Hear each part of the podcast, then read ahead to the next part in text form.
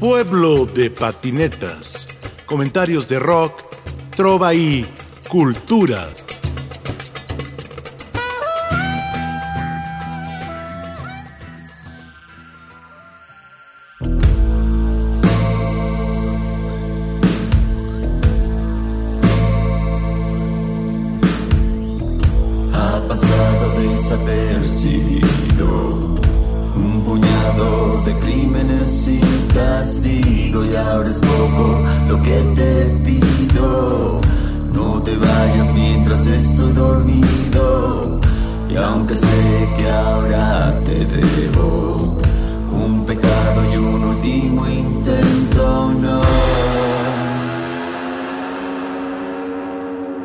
Yo no sé si voy a cosechar tu olvido.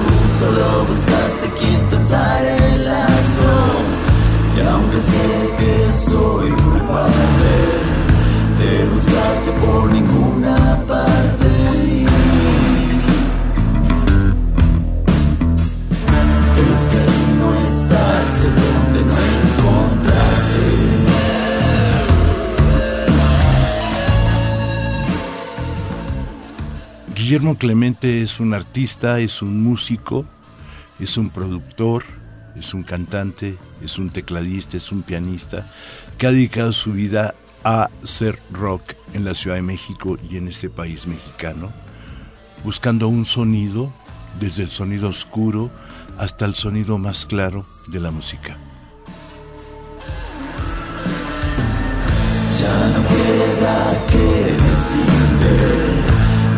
Buscaba tu mirada triste.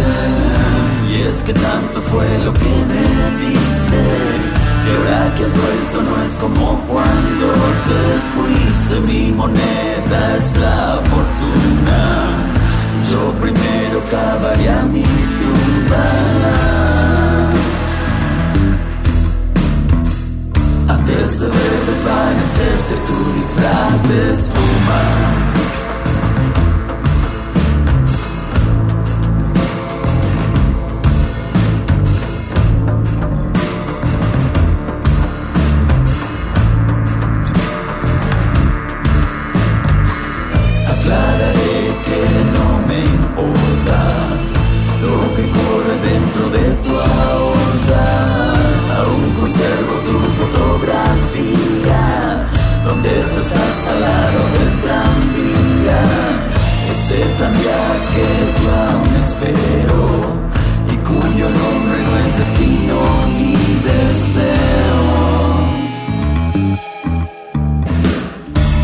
otra cosa que un tranvía llamado Prometeo.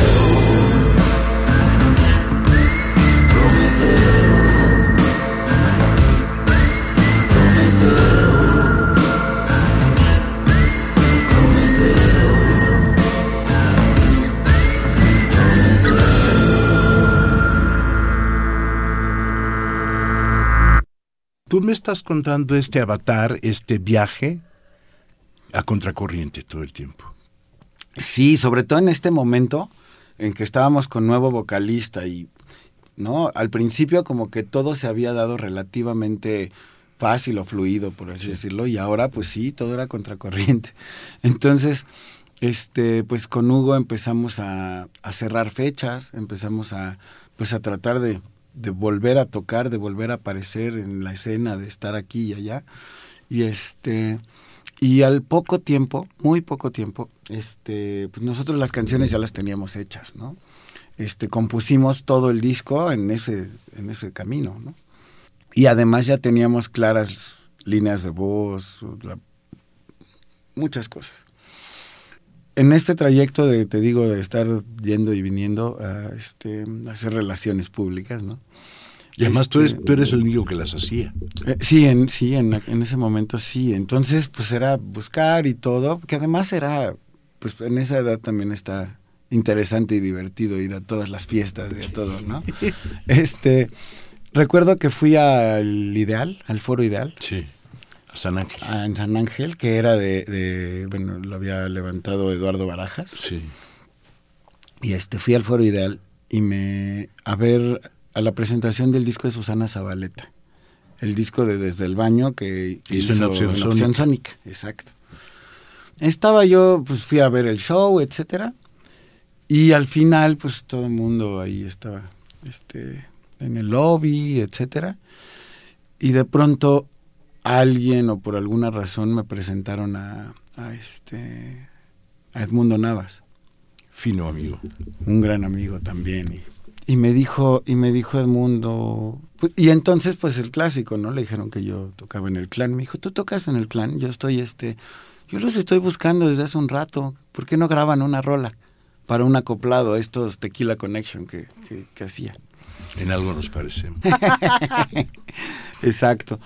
Y le dije, estaría increíble. Sí, sí, sí, por supuesto, dime. Nos vemos el martes en la oficina. Fuimos a la oficina y este y nos dijo, ¿está bien si graban la próxima semana? O sea, todo así. Una canción, ¿no? Claro que sí, dijimos, bueno, ya empezamos a avanzar, empezamos a hacer cosas, empezamos. Fuimos al estudio de eh, Fernando Martínez del Campo, que era guitarrista de Los mismísimos Ángeles, no, de La Venganza de Moctezuma, Ujú. con Sergio Arau. Sí. Y ¿Dónde este, estaba ese estudio? eh, el estudio, creo que Opus se llamaba algo así, estaba en la calle de San Francisco. Aquí cerca. Sí. Este. Y entonces, bueno, grabamos, este, grabamos esa canción con él, grabamos la primera canción que se llamaba Furia. Este. eh, fue Edmundo al estudio, escuchó cómo iba quedando la canción y nos dijo: Ya síganse, graben todo el disco. No, nosotros íbamos por una rola y fue síganse y pónganse de acuerdo a ver qué días y todo y nosotros casi déjanos ensayar, ¿no? Y todo, pero lo decidimos grabarlo ya porque además lo teníamos. Sí. O sea, ya lo teníamos muy muy armado, ya nada más era pues siempre, ¿no? El nerviosito del estudio de voy a hacerlo este, o sea, además No, y ustedes estaban muy jóvenes. sí, chavos. Muy chavos. Y además con una energía y talento. No, pues gracias. Pero sí, este, sí estábamos como muy chavos y pues eran, eran cosas que estaban pasando muy rápido, ¿no? Grabamos todo el disco. Luego hicieron una. Tuvimos un acercamiento ahí con Johnny Indovina y con Charles Bass para que ellos masterizaran el disco. Eh, por medio de opción sónica, ya ves que el- ellos No, y, y además era el trato de pronto Opción Sónica Estados Unidos, MCA, que se empezó a acercar, Claro. pero algo pasó y ya no despegamos. Algo pasó. Sí, este, sí, pero, pero bueno, fue, fue interesante porque además pues ya estábamos trabajando con gente pues de grandes ligas, ¿no? Y, y, y lo digo porque, no porque diga yo que aquí no se hacía, no, Opción Sónica hacía las cosas muy bien, pero también se vinculó con, con gente que llevaba años y años de experiencia, ¿no? Entonces creo que Opción Sónica sí, sí, sí fue desarrollándose de una manera muy interesante para, insisto, como para profesionalizar todo esto. ¿no?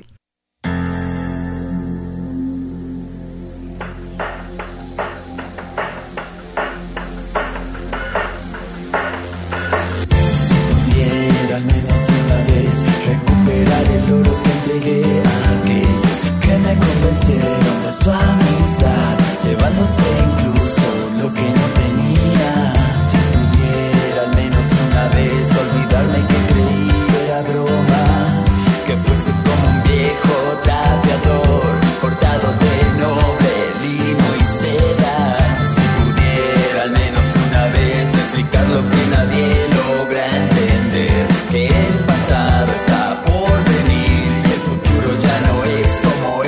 Amém.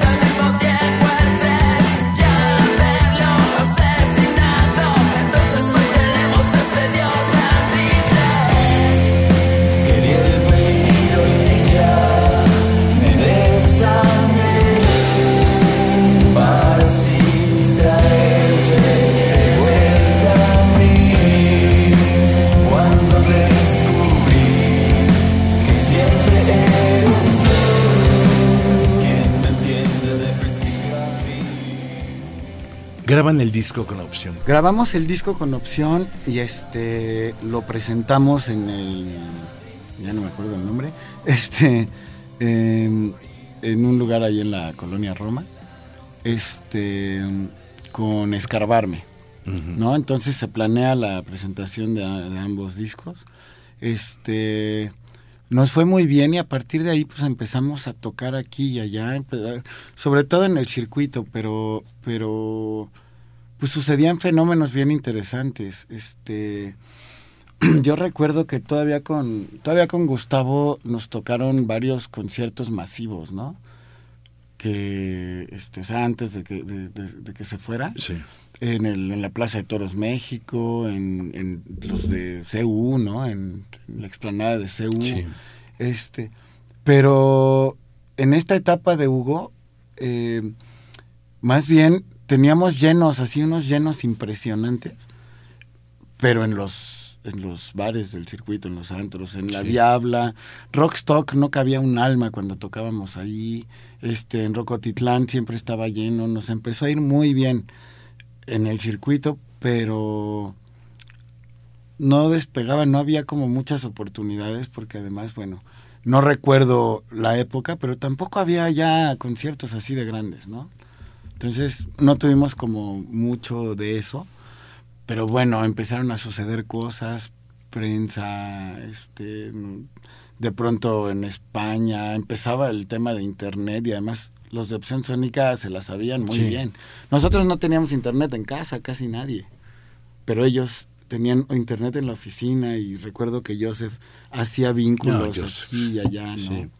Entonces, este, pues de pronto salimos en una, en un disco de una revista española, ¿no? En zona de obras, que por ahí tengo mi, mi copia y todo, y en el disco, en el disco venía Cecilia Toussaint, este, Nine Rain, Sangre Azteca, Sí. nosotros, etcétera, ¿no?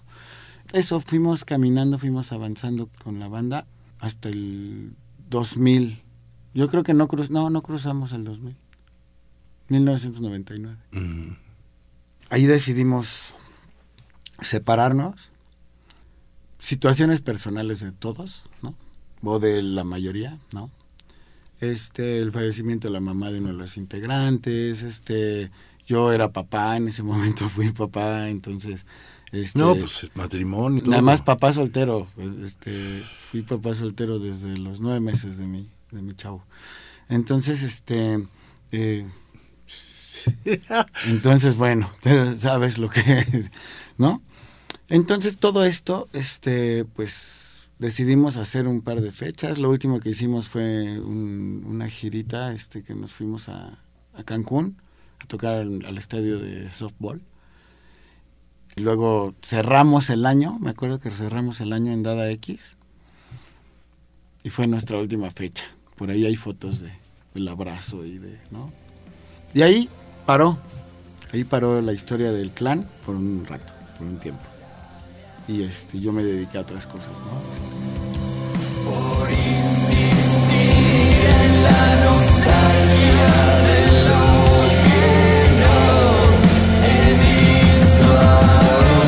Tierra al menos una vez creer por un momento en todo lo que existe imaginar que este mundo es perfecto y que todas las personas son felices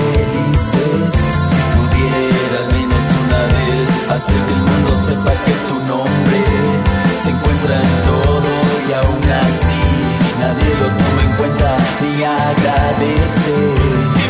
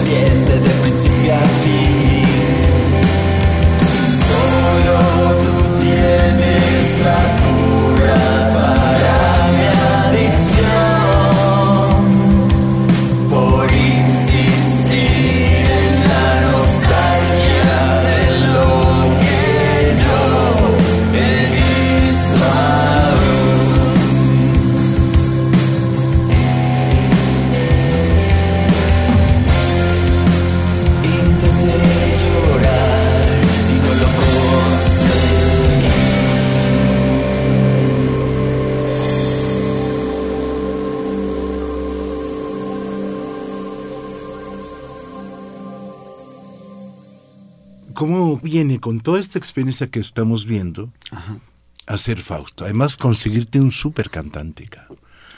O sea, qué onda. Hagamos recuento. Chuck Moll sufrió. Después de que Mauricio Veleto se fue, sufrió. O sea, por un cantante. Sí. Abril sin cantante. Sin cantante. Y de pronto aparece el Fausto. Termina el clan. ¿En qué año terminó el clan? Terminó el clan en 99 Sí. y bueno, para hacerlo rápido, este, eh, la música me volvió a llamar muy pronto, o sea, tres años después, bueno, no fue tan pronto. Mm, Y, 2003. este, y me invitaron a tocar con Marilyn Suicida. Sí. Pero ese día me subí a tocar con ellos y dije, ¿por qué no lo estoy haciendo? ¿Por qué está mi piano guardado? ¿Por qué, está, por qué no he vuelto a la música? Sí era difícil ser papá, pero... Y entonces Tony Méndez me propuso que juntara yo al clan. y este y ya te contaré lo que pasó porque ahí grabamos varios discos. Sí. ¿no? Ahí ya vino como otra muy buena Un etapa de- revival muy fuerte. un revival muy fuerte. Pero este, pero bueno, el caso es que este que igual después de un tiempo de, de tocar aquí y allá como invitado y etcétera, pero y hacer yo como mis cosas solo y sí me metí muchas cosas experimentales, grabé cosas y todo, pero ya no como dentro del rock. Un día este fui a visitar al ex baterista del clan. Este eh, por amistad, pero tiene años que no nos vemos, ¿no? Y este, le pregunté qué estaba haciendo y me dijo que nada, absolutamente nada, que ya no tenía batería. Y yo le dije, yo tengo todo. O sea, yo tengo ahí el equipo completo y parado además, ¿no? Eh, ¿Por qué no vas un día a la casa y nos echamos un palomazo? Tal cual. Nos vimos con el ex bajista del clan y dijo lo mismo. Sí, vamos a pues, tocar por, por el gusto, ¿no? Eh, llegaron y yo me puse a tocar cosas mías que ya traía de antes. Y este y a ver qué pasa con ellos, ¿no? Y empezaron a sonar y empezó a sonar y en una tarde teníamos el esqueleto de dos canciones. Y todos nos volteamos a ver y dijimos, ¿por qué, qué estamos haciendo, no? ¿Por qué no estamos tocando? Nos juntamos, empezamos a componer canciones, empezamos a hacer cosas y decidimos hacer una banda otra vez, ¿no? Además ya como con otra experiencia, con otra forma de ver las cosas y etcétera. Y este hicimos la banda y busca y, y el problema de siempre, ¿no? ¿Y quién va a cantar? ¿Y quién va a cantar? ¿Y quién va a cantar? Debo decir algo, además éramos tres, batería, bajo y teclados, nada más, no había guitarra. Nos volteamos a ver todos y dijimos, está sonando bien, ¿para qué queremos un guitarrista? No, o sea, sí, sí, sí puede aportar y todo, pero nos gusta cómo está sonando. Entonces, decidimos hablarle a Hugo Groff. Llegó Hugo, este, llegó Hugo, eh, le dijimos cómo estaban las canciones, un poco igual que cuando llegó al clan, ¿no? O sea, todo ya estaba hecho, este, las cosas son así, así tenemos las líneas melódicas, bla, bla. Empezó a ensayar con nosotros, estuvo ensayando yo creo que un par de meses o algo así. Y este y empezamos a tocar, salimos a tocar. Este debemos haber hecho unas cuatro o cinco fechas con Hugo. Este en lugares pequeñitos y etcétera. Estábamos empezando de cero, ¿no? Pero empezó a causar expectativa. Porque los del clan habían hecho otra banda. Porque el clan ya eran, ya, ya no había nadie de, de los de antes, ¿no? ¿Y cómo se llamaba la otra banda? Este. ¿Cuál, cuál? ¿Esta? No, era Fausto. Ah, ya O sea, Fausto. Ya era Fausto, sí. ¿Y los de Clan qué, qué banda habían? No, ellos seguían siendo el clan. Ah, de O sea, ellos acuerdo. tenían el nombre y todo, eh, pero ya nada más estaba Jaime y luego regresó el Castor. Pero bueno, esa historia no te la podría yo contar porque yo no. Ah, estamos en el Clan. Entonces ya esto En- era el Clan. Fausto. Ya esto era Fausto. Esto era Fausto, perdón. ya esto era Fausto. Tocamos como Fausto y todo, te digo, cuatro fechas. Además, otra vez, como que es algo que me pasa. ¿no? Karma. La segunda fiesta, la segunda fecha que tuvimos fue abriéndole a Javier Corcovado. Corcovado, Castañeda, El Clan, San Pascualito Rey y nosotros. En el balneario de Pantitlán. Sí. Pero. Que era otro mundo. es- pero además regresamos, o sea, re- empezamos con nuestra banda y nos toca un concierto un tanto masivo. Sí. Y además, yo ya traía un poco este rollo de.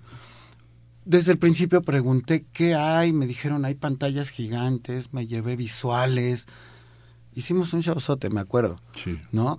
Nadie, nadie usó esas pantallas más que Ustedes, este, más que Fausto. y Corcovado. Las flores que han crecido en mi jardín son más que el recuerdo del día en que te perdí. Y más que la distancia que el tiempo y el quizá se quedan en el alma los besos que no están. La noche que dibuja tu cuerpo y tu mirar me invitan a los sueños en que tú siempre estás. Y más allá del sueño aquel que pudo ser te extraño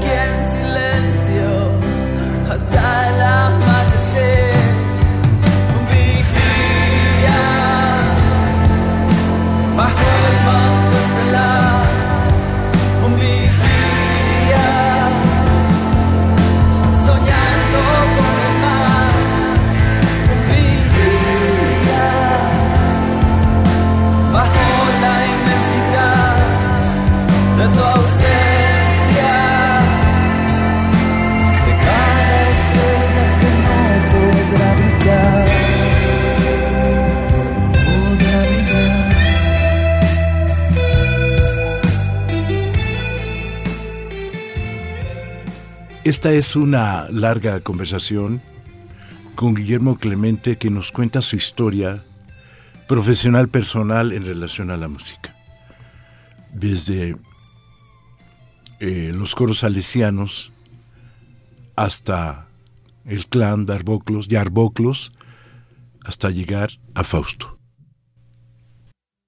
Terminan este disco. ¿Cómo se llama el disco?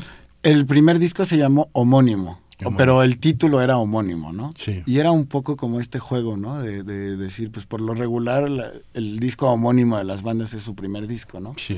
Pero en este caso el nombre es homónimo y todo era porque queríamos, queremos, este, hacer un hacer un concepto en los discos que vaya que vaya creando un hilo conductor, ¿no?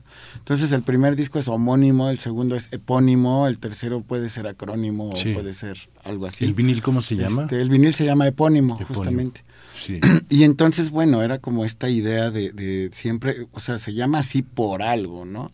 Y entonces tiene un concepto y hablamos de tal y etcétera, etcétera. ¿no?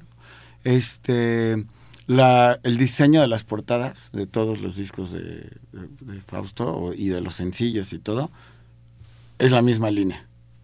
Todos van eh, este, en, en el mismo diseño, pero con distintos este, elementos, con arte de, de, este, con artistas plásticos diferentes, etcétera, ¿no? Sí, sí. ¿Quién fue el de homónimo? En, en homónimo fue una pieza mía. Porque este justamente estábamos en este dilema de a quién y todo y yo un día me puse a pintar y salió un personaje y alguien dijo este es Fausto sí y decidimos que ese se queda de portada pero yo no pinto ni nada digamos que fue algo que me salió Ujú.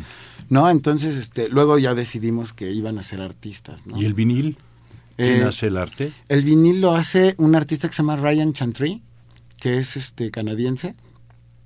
Es un gran artista, este eh, y además amigo, es buen amigo. Me tocó, pues yo dedicándome al arte, a la curaduría y Sí. estas cosas, pues conozco muchos artistas. Entonces, este Ryan habíamos platicado que yo quería que me hiciera una portada y de pronto este pues nos cedió esta esta pieza este y de los sencillos pues fue Rocío Caballero nos hizo el de Indios este una artista alemana que se llama Dana Schwarz no me acuerdo este como o no sé pronunciarlo más bien ella nos hizo la, el de La sombra en tu mirar este que además la conocimos por internet no y todo pero este y bueno, no me acuerdo. Ah, y, este. Javier Areán, no sé si. ¿Cómo no? Este que tocaba con. este, el bajista director de orquesta. Eh, no, su hermano. Su hermano. Sí, ah. el, el, bajista. El otro, sí. José. Ajá, Pepe. Este, no, Javier, que es su hermano, que tocaba con Eurídice. Mm. este, y además es, es un gran artista plástico. Eh, de él es la, imagen de, un vigía, ¿no? Sí. Y así hemos ido, ¿no? Invitando artistas.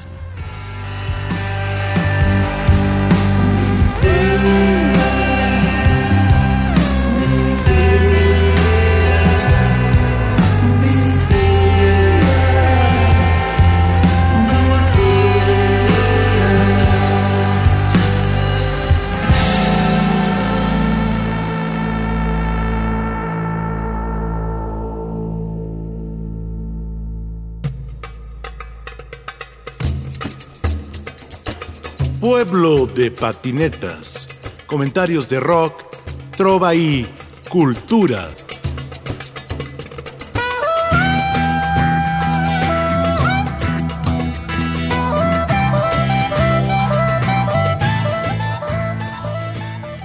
En la producción, Ricardo Montejano, Analía Herrera Gobea, Sayuri Sánchez, Lupita Morales. Juan José Escobar Arroyo. Y aquí con ustedes su seguro servidor, Rafael Catana.